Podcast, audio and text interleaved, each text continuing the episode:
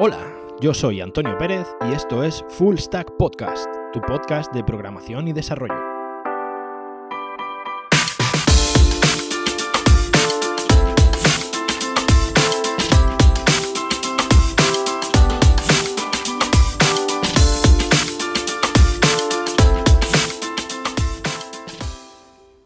Bueno, pues otros, otros 15 días de confinamiento. Parece que. Parece que. No parece nada. En realidad, esto viene a ser mi vida normal. Si la única diferencia de estar confinado o no estar confinado es que en vez de escuchar la música con los cascos, la escucho con el altavoz puesto. Yo aquí solo. Si normalmente estoy en la oficina deseando que todo el mundo se calle para poder concentrarme. En fin, pues nada, aguantaremos. Eso sí, parece que simplemente con que me digan que no puedo salir, ya tenga ganas nada más que de estar en la calle. No, no, no te creas, no te creas. Si en realidad me falta tiempo, con esto del confinamiento me falta tiempo. Que si YouTube, que si el podcast, que si leer un rato, que si ponerme a ver la serie de Watchmen, que si... Pues sí, es que me van a hacer falta seis meses más de confinamiento. En fin. Bueno, nada, otros 15 días más. Todo el mundo hecho polvo. Y yo la verdad que no sé muy bien cómo tomármelo porque tampoco tampoco ha cambiado tanto mi vida. No sé. Supongo que los programadores llevamos entrenándonos para esto años y años. En fin.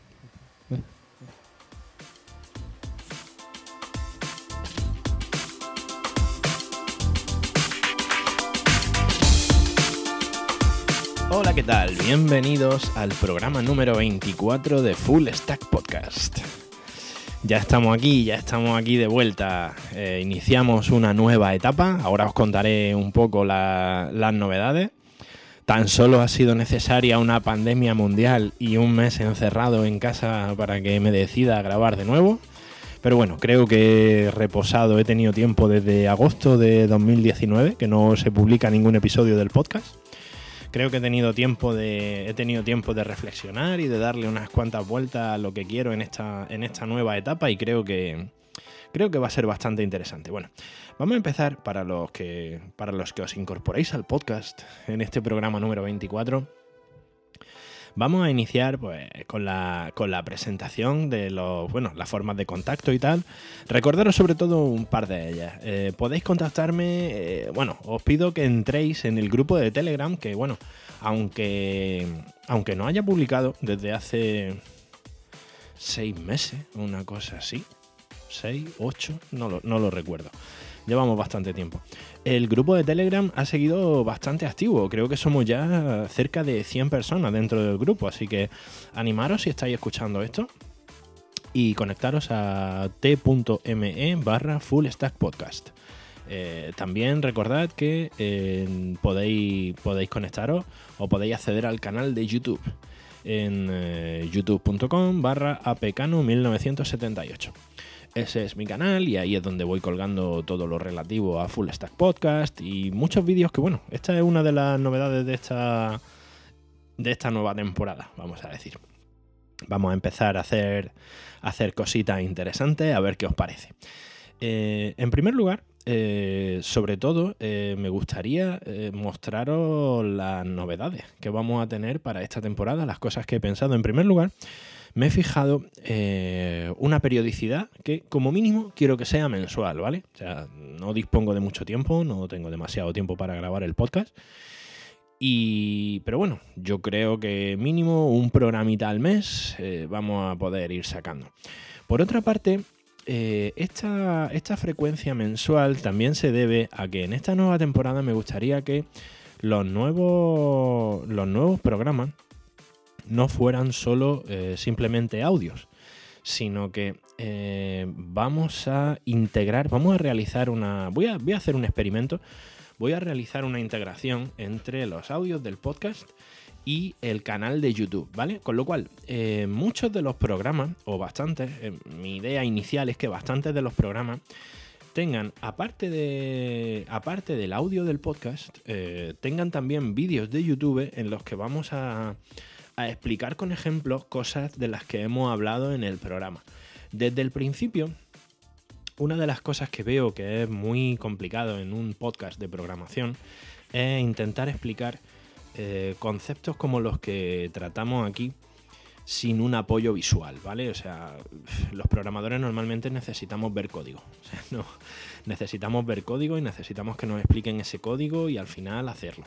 Esa es un poco la idea. O sea, va a haber algunos programas como uno que tengo programado ya para dentro de muy poquito, en el que, en el que vamos a, aparte del programa, aparte del audio, vamos a tener también un ejemplo de cómo se, cómo se trabaja el tema en el que estamos, en el que estamos hablando en un vídeo de YouTube con, con una básicamente con una grabación de pantalla conmigo explicando y haciendo una pequeña sesión de live coding.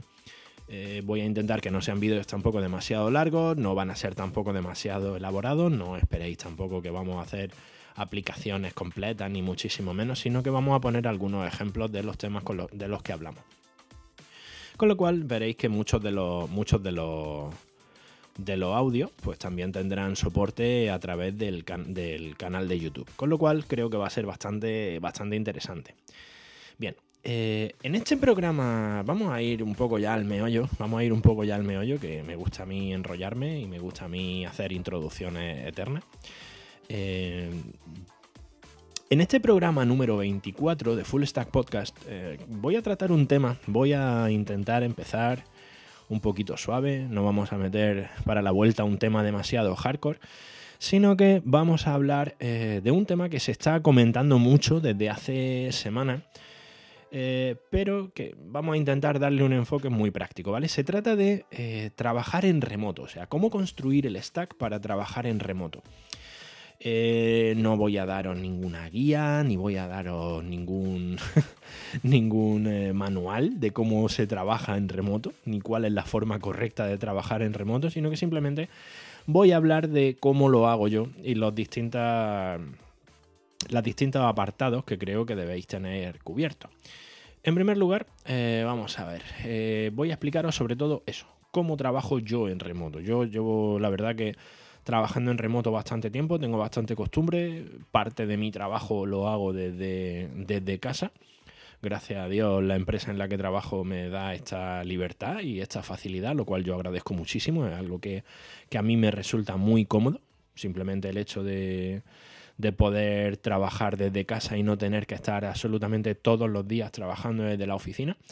Y incluso en ocasiones nuestro trabajo necesitas un extra de concentración, ¿vale? Parece que tener un día, trabajar desde casa, eh, tienes menos distracciones, tienes menos interrupciones y parece que a veces se aprovecha, se aprovecha mejor el tiempo.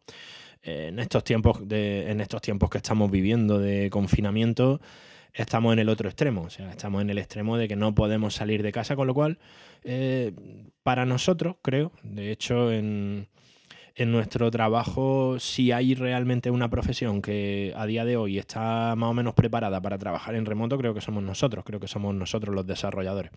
Pero bueno, vamos a ver los distintos aspectos que yo normalmente tengo cubiertos con mi trabajo en remoto y en cada uno de estos aspectos os voy a explicar cómo lo hago yo y aparte os voy a dar unas cuantas opciones que o bien me gustaría probar, o bien he probado, o bien podemos hacer. Vale.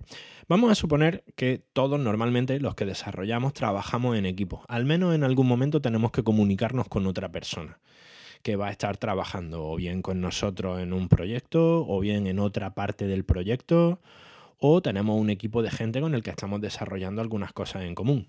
¿Vale? O simplemente trabajamos en una empresa en la que somos varios desarrolladores y aunque sea cada uno con sus proyectos necesitamos tener cierta comunicación. Pues esta es la primera, esta es la primera parte que tenemos que tener cubierta con el trabajo en remoto.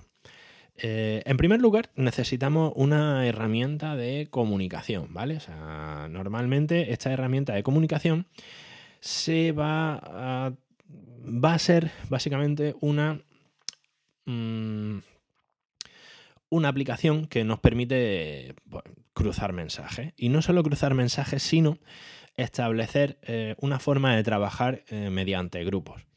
Vale, yo normalmente eh, para estas necesidades del día a día de comunicación, nosotros lo que utilizamos es Slack. Slack creo que es en este momento la aplicación más extendida para esto, dado que ah, de forma muy fácil se pueden crear equipos de trabajo, ¿vale? Tú puedes tener distintos canales de Slack y cada uno de esos canales, tú puedes tener el canal de marketing, puedes tener el canal de todo. Pero bueno, eh, digamos, te permite incluso hablar uno a uno con la persona con la que necesites hablar. O incluso te permite pues crear eso. hay un proyecto, eh, un canal para el proyecto y todas las personas que estén en ese proyecto, pues eh, se comunican a través de ese canal. Bien, Slack es una opción muy adoptada por la comunidad, sobre todo de desarrolladores. Imagino que todos vosotros lo conoceréis, Slack. Eh, últimamente hay una opción que yo personalmente no he probado, pero sí que la vengo oyendo hablar desde hace. Vengo oyendo hablar de ella desde hace bastante tiempo. Se trata de Microsoft Teams. Microsoft Teams, por lo visto, eh, funciona muy bien. O sea, por lo visto, la gente que lo usa dice que es muy, muy interesante. Tiene también un plan gratuito. De hecho, ha salido, creo que no hace mucho que ha desarrollado Microsoft una, una versión gratuita de Microsoft Teams. Imagino que para hacer frente a lo extendido que está Slack. Aunque aquí en Europa Slack no sea tan mayoritario, parece ser que en Estados Unidos sí que sí que está muy extendido. No pasa como aquí en España, que prácticamente las necesidades de comunicación familiares o entre amigos normalmente es WhatsApp el que es WhatsApp el que el que se lleva la palma. Eh, allí en América parece ser que no, allí en Estados Unidos parece ser que no. Parece ser que fue Slack quien acogió este papel. Pues bien, Microsoft Teams eh, está intentando desbancar a Slack como la opción más utilizada. Eh, por lo visto, Microsoft Teams tiene bastantes ventajas también en su plan gratuito, que tiene pues, su chat ilimitado y 2 GB de espacio personal, eh, aparte de 10 GB de espacio para el equipo. Esto para, para la parte gratuita, ¿vale? Voy a dar algunas indicaciones de, de estas aplicaciones, sus planes gratuitos, voy a dar un poco las indicaciones o sus principales características, ¿vale? No va a ser una reseña muy completa, pero bueno, os va a servir para, os va a servir para, tener alguna indicación. Slack, eh, claro, Slack, normalmente estas herramientas suelen ser herramientas de pago. Microsoft Teams eh, incluye un plan de pago, Slack también, pero en Slack también tiene un plan gratuito en el cual eh, normalmente no tienes límite a la hora de meter usuario y demás, pero sí que eh, cuentas con la limitación de que en Slack solo tienes disponibles los 10.000 últimos mensajes para la organización, ¿vale? O para el espacio de trabajo, el workspace, que es como funciona, cómo funciona Slack. Pero bueno, eh, aparte de esto, estos son, digamos, dos, aplicaciones mucho más, o sea, bastante, bastante interesantes y digamos que están más enfocadas a organización de equipos o a comunicación entre equipos de trabajo. Sin embargo, eh, no necesitamos en determinadas ocasiones, quizá no necesitemos tanta potencia, sobre todo si somos una empresa pequeña, un equipo pequeño. Podemos trabajar perfectamente con Skype. Skype, lo que pasa que, claro, eh, desde que ha surgido Microsoft Teams, Skype, eh, digamos que va incorporando cada vez menos, menos novedades. Pero bueno, Skype es algo que hemos utilizado todos mucho también en el pasado, en estos últimos años. Skype se ha utilizado mucho precisamente para esto.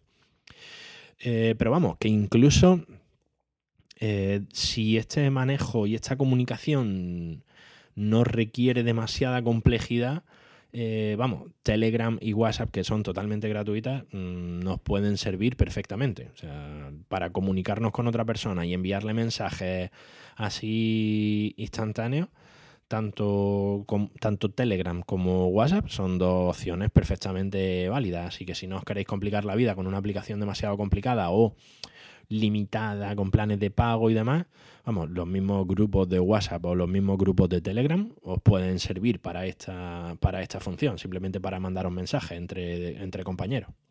Bien, con, con estas indicaciones y con, esta, bueno, con estas aplicaciones, estos pequeños consejos, tendríamos cubierta, digamos, la parte de comunicación instantánea, la comunicación diaria, de necesito hacerle una pregunta a alguien y demás. Eh, lo siguiente que necesitamos en ocasiones aparte de esta comunicación instantánea, necesitamos organizar reuniones. Bien, Eh, últimamente, claro, estas reuniones normalmente lo suyo es interesante que podamos hacerlas no solo de uno a uno, sino que podamos hacerlas con varias personas. Para esto, bueno, os comento, nosotros, por ejemplo, lo que utilizamos, lo que yo utilizo más es whereby.com. Eh, antes era appear.in. Esto es una aplicación muy sencilla de videollamada, no necesita registro, no necesita prácticamente nada y es muy muy fácil de manejar. O sea, simplemente te metes en whereby.com barra el nombre de tu canal, que simplemente establece un canal, y tienes en un plan gratuito, puedes hacer reuniones de hasta cuatro personas. Eh, cuatro personas de forma simultánea, cuatro asistentes a esa reunión eh, y te permite, pues, mantener, digamos que te permite, te permite eso, pues puedes tener tu reunión, tu reunión vía vídeo y la verdad que es muy cómoda y muy sencilla de manejar. Opciones que estén, pues últimamente seguramente habéis oído hablar muchísimo de Zoom. Zoom eh, parece ser que es la aplicación que más se está utilizando para esto últimamente.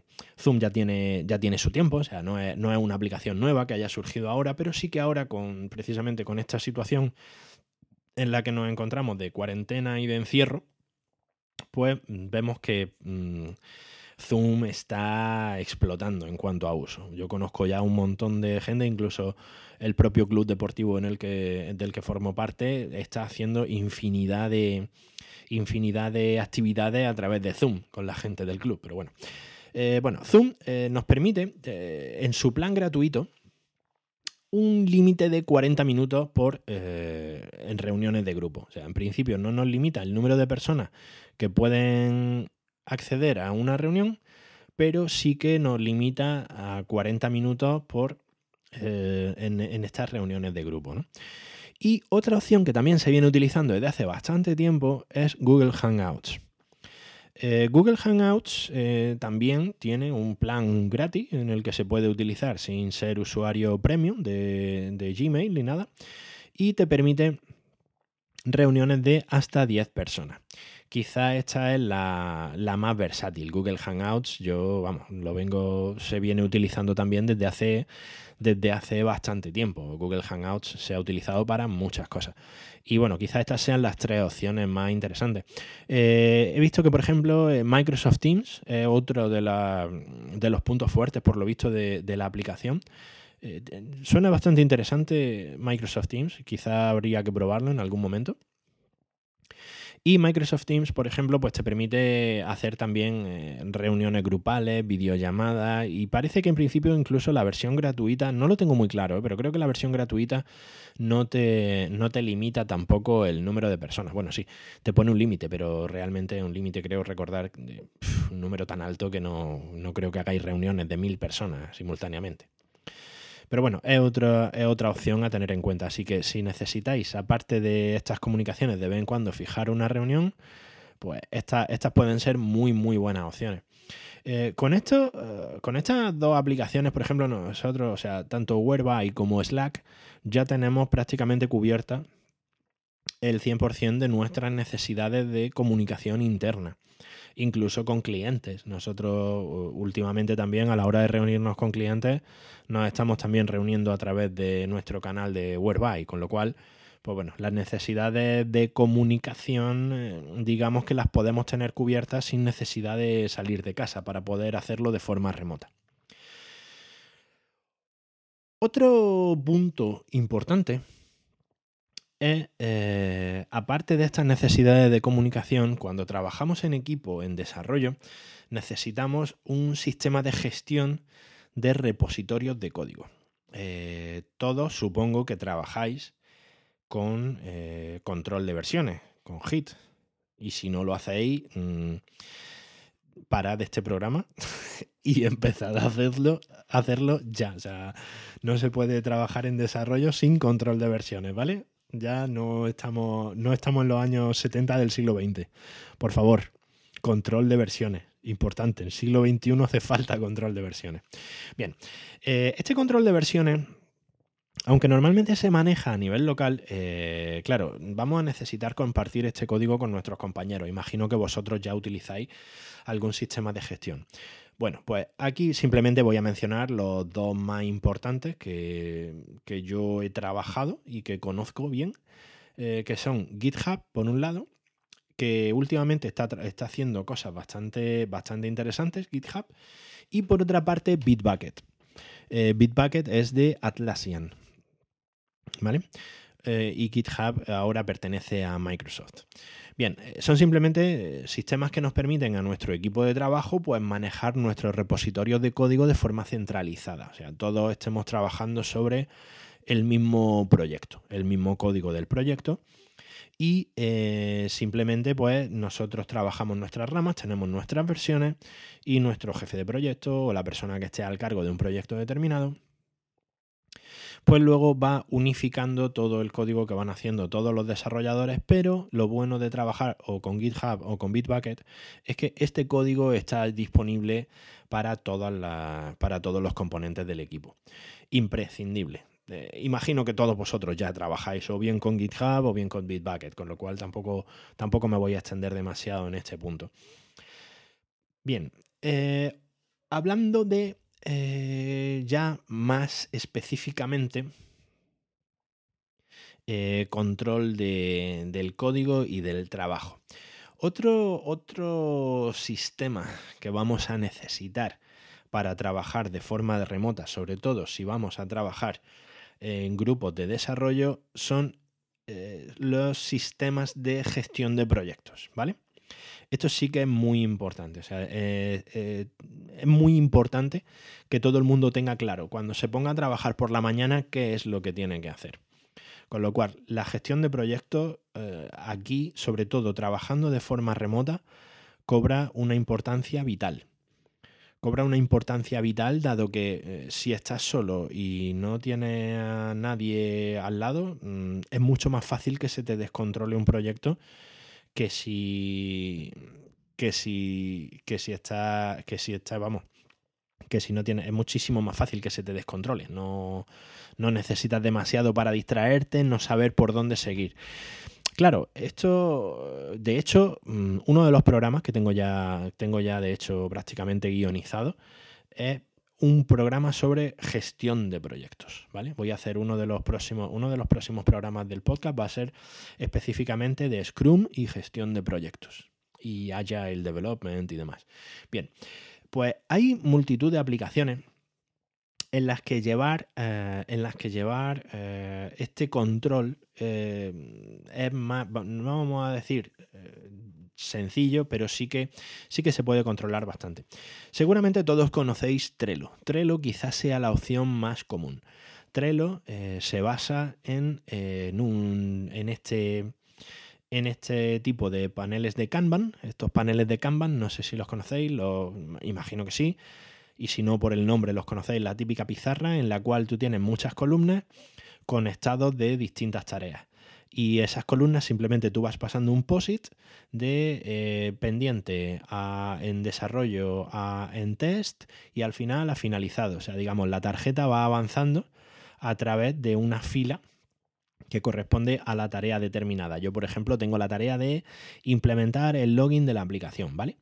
Pues mi jefe de proyecto o la persona que lo lleve en ese momento me va a poner a mí una tarea que va a ser implementar el login de la aplicación en, el, en, el, en la columna de eh, por hacer o eh, eh, preparada para desarrollo y una vez que yo lo tengo ahí, yo simplemente entro por la mañana en mi panel de Kanban, en mi Trello o en mi... Ahora veremos las distintas opciones que hay.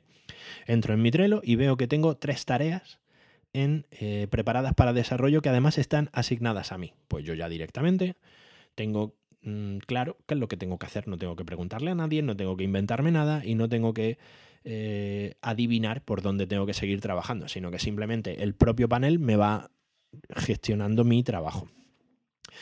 Este panel, estos paneles de Trello, eh, quizás sean, imagino que muchos de vosotros ya lo habréis, lo habréis visto. Bien, pues Trello eh, en su versión gratuita está limitada a 10 tableros de equipo. Y normalmente, aunque hay algunas empresas que lo siguen utilizando, digamos que Trello es una opción eh, bastante básica para lo que es una gestión de proyectos, una gestión de proyectos importante. Si tú eres un desarrollador freelance o trabajas en un equipo pequeño, probablemente te valga. Pero de momento que la empresa tiene a un grupo más o menos importante de desarrolladores o el proyecto, digamos, cobra cierta complejidad, Trello es más. se queda un poquito corto.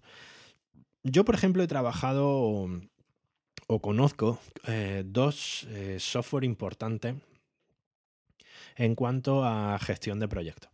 El primero de ellos es eh, Jira, Jira Software. Jira Software es también pertenece a Atlassian, igual que Bitbucket, y Jira Software, de hecho, está. los paneles de Jira están bastante enfocados a equipos de desarrollo importantes y eh, desarrollo de proyectos relativamente grandes. Realmente tiene muchísimas opciones en cuanto a control de proyectos. No he, oído la interfaz más amigable del mundo ni el software más fácil de manejar, pero sí que te permite gestionar el, te permite gestionar los proyectos de forma, de forma bastante, bastante interesante. Te permite opciones para generar paneles Scrum, te permite opciones para generar paneles simplemente de Kanban. Eh, o sea, se puede, se puede configurar muchísimo, es realmente hiper configurable y la cantidad de opciones que nos ofrece es bastante importante. Eh, tiene una versión free en la que nos permiten trabajar hasta 10 usuarios y con un espacio de almacenamiento de 2 GB para, para los usuarios. Entonces, claro, eh, Jira Software, como veis, es un... Además tiene una cosa bastante interesante y es que nos permite asociar directamente las tareas que nosotros vamos colocando en nuestro proyecto directamente con, eh, con distintas... Si, si tenemos además contratado Bitbucket, que recordáis también es de Atlassian, con nuestro repo de código. O sea, el proyecto dentro de nuestro panel de Jira puede estar enlazado a nuestro repositorio en Bitbucket y directamente las tareas nos permiten abrir nuevas ramas a partir de eh, master o develop o la rama que lleve el, desarrollo para, digamos, tener asociadas esas tareas a, distintas, a distintas funcionalidades de, de, nuestro repositorio. Es bastante interesante. O sea, Jira, pero ya os digo, o sea, ya, además, el plan gratuito normalmente se queda corto y se entra muy rápido ya mm, eh, a necesitar el, digamos, la, la, suscripción premium, o sea, lo que son las capacidades de pago. Y tampoco es barato, o sea, el típico software que te cobra luego por usuario, no recuerdo exactamente cuánto, creo que son 9 dólares por usuario al mes, una cosa así. O sea, que tampoco, tampoco es una opción económica. Jira funciona bien en una empresa que ya, que ya trabaja en proyectos, en proyectos interesantes. Otra opción bastante interesante al respecto en cuanto a control de, en cuanto a software de gestión de proyectos, es Asana, también, de, también es de Microsoft. Asana tiene una interfaz mucho más bonita que Jira, desde luego. Está, se nota que está bastante más, bastante más, más nuevo. se nota que está hecho, hecho hace poco. Y básicamente consiste igual. O sea, también es un Trello bastante mejorado. Incluye también sus paneles de Kanban, sus paneles de Scrum, incluye también la gestión de proyectos para equipo, asignación de tareas. O sea, realmente es un software bastante, bastante potente también a la hora de controlar eh, proyectos. Eh, echadle un vistazo también. Eh, en su plan gratuito Asana tiene colaboración con hasta 15 compañeros de equipo dentro del plan gratuito.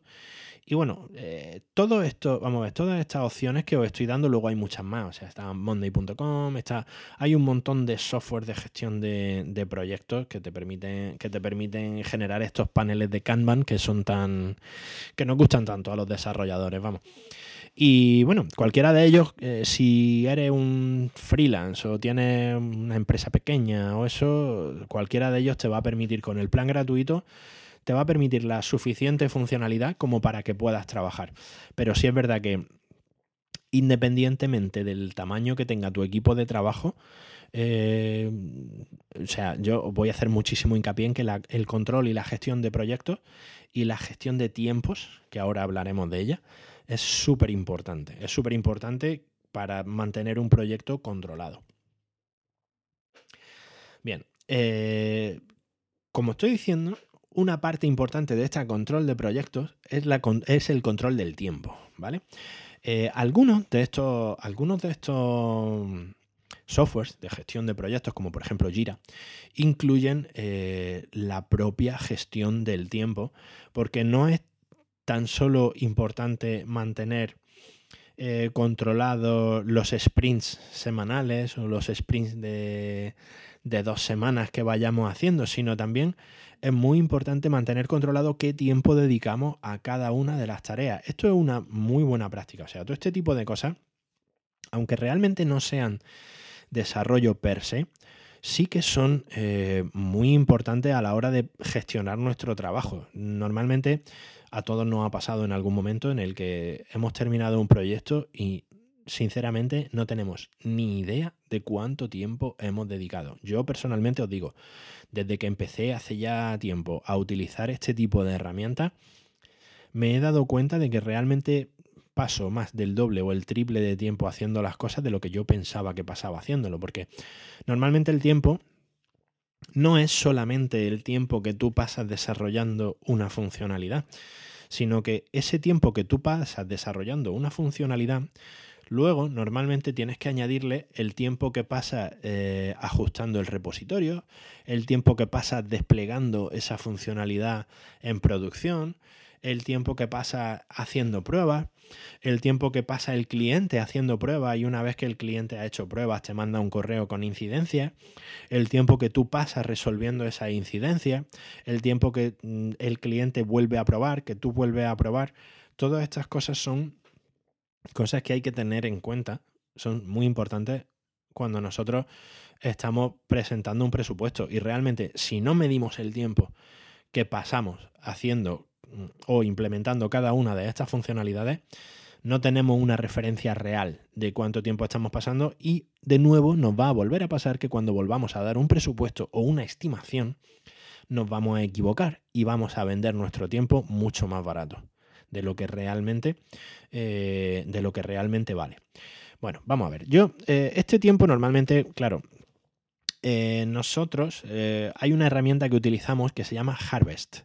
Harvest es simplemente una aplicación web que te permite gestionar este tiempo de forma bastante sencilla. O sea, una, una, una, funcionalidad, o sea, una cosa muy importante a la hora de controlar, de hacer este control de tiempo, es que precisamente tú no pierdas tiempo haciéndolo.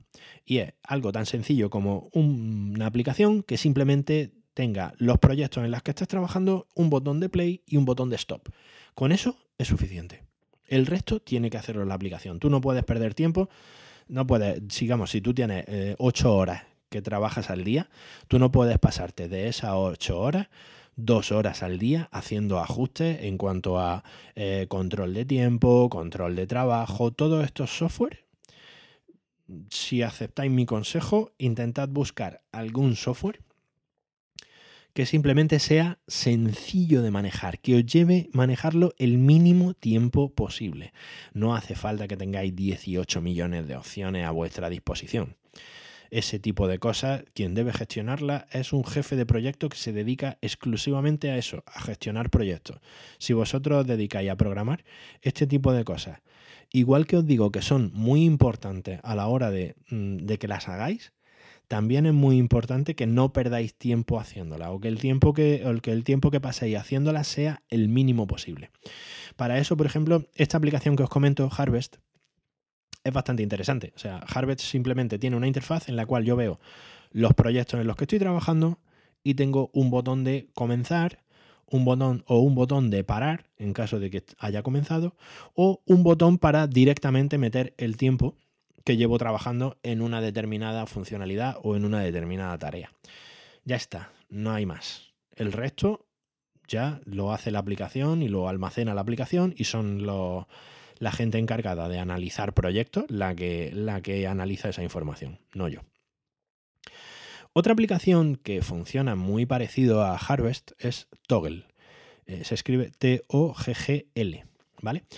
Toggle es básicamente eso, básicamente otra aplicación que simplemente te muestra los proyectos en los que tú estás trabajando y te permite eh, iniciar el tiempo, parar el tiempo o introducir de forma manual. Eh, hoy he estado trabajando en esta funcionalidad desde las 8 de la mañana hasta las 2 de la tarde. ¿Vale?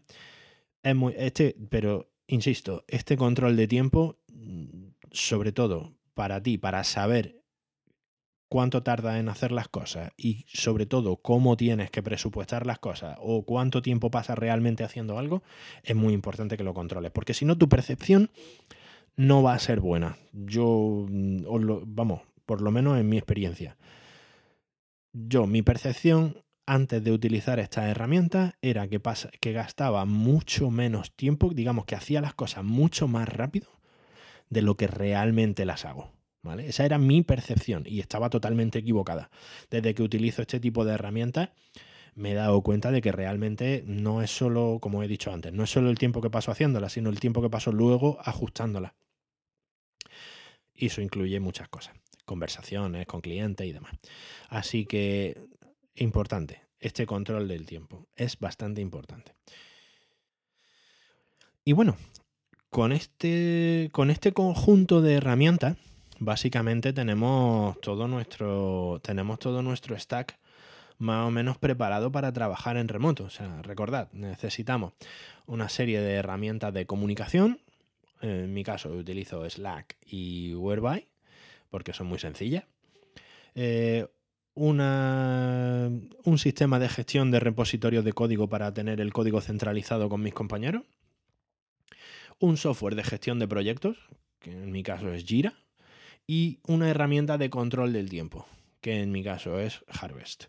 O puede ser Toggle o puede ser la que queráis. Eh, con esto tendríamos más o menos eh, completado nuestro, nuestro stack y digamos que tendríamos a priori todas las herramientas que vamos a necesitar para trabajar de forma remota o desde casa. Si se os ocurre, por cierto, si vosotros conocéis más herramientas, que esto es otra cosa que, siempre nos gusta cacharrear con ellas, ¿vale? Si conocéis otras herramientas que puedan ser interesantes, o bien para la gestión de proyectos, o bien para el control de tiempo, o bien para hacer videollamadas, para ver estas reuniones de grupo, o sea, mm, comentadla, o sea, dejadla, dejadmela en los comentarios o mandadme un correo porque, porque la verdad que siempre es interesante conocer cómo hace esto, cómo hace esto otra gente y poder, y poder mejorar.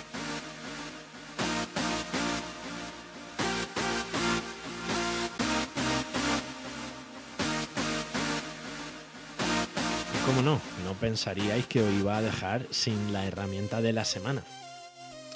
En este caso, eh, hay una herramienta que yo creo que es imprescindible para trabajar en remoto y para trabajar desde, para trabajar desde casa.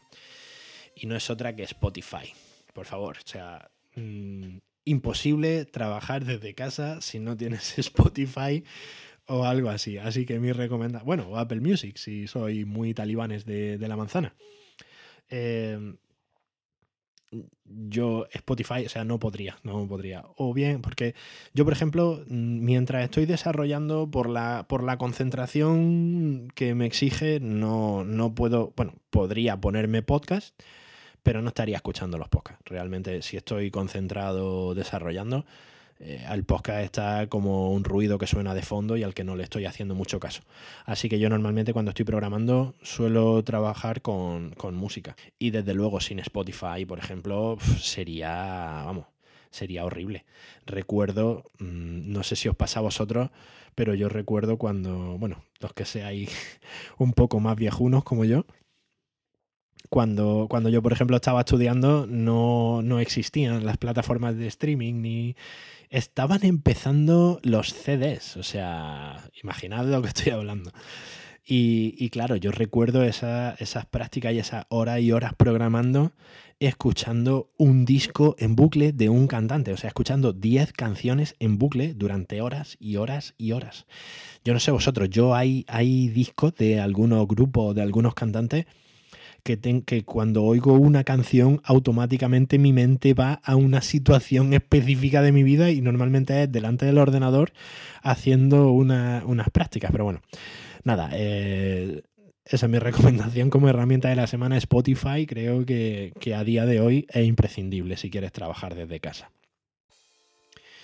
Y bueno, eh, este ha sido la primera, el primer programa tras la vuelta de Full Stack Podcast. Espero que haya resultado interesante. He querido empezar con un tema un poco más suave, no he querido empezar con un tema más complejo. Los dos próximos os aviso de que son ya bastante más densos. Si queréis os voy adelantando. en, el próximo, en el próximo programa vamos a hablar de Webpack, ¿vale? Y en el siguiente, bueno, el siguiente ya os lo avisaré, os lo avisaré más adelante porque ese es, algo, ese es un programa que además estoy preparando, el de el siguiente no, el otro. Estoy preparándolo con especial cariño porque es algo que he descubierto hace poco y que me está, que me está gustando mucho.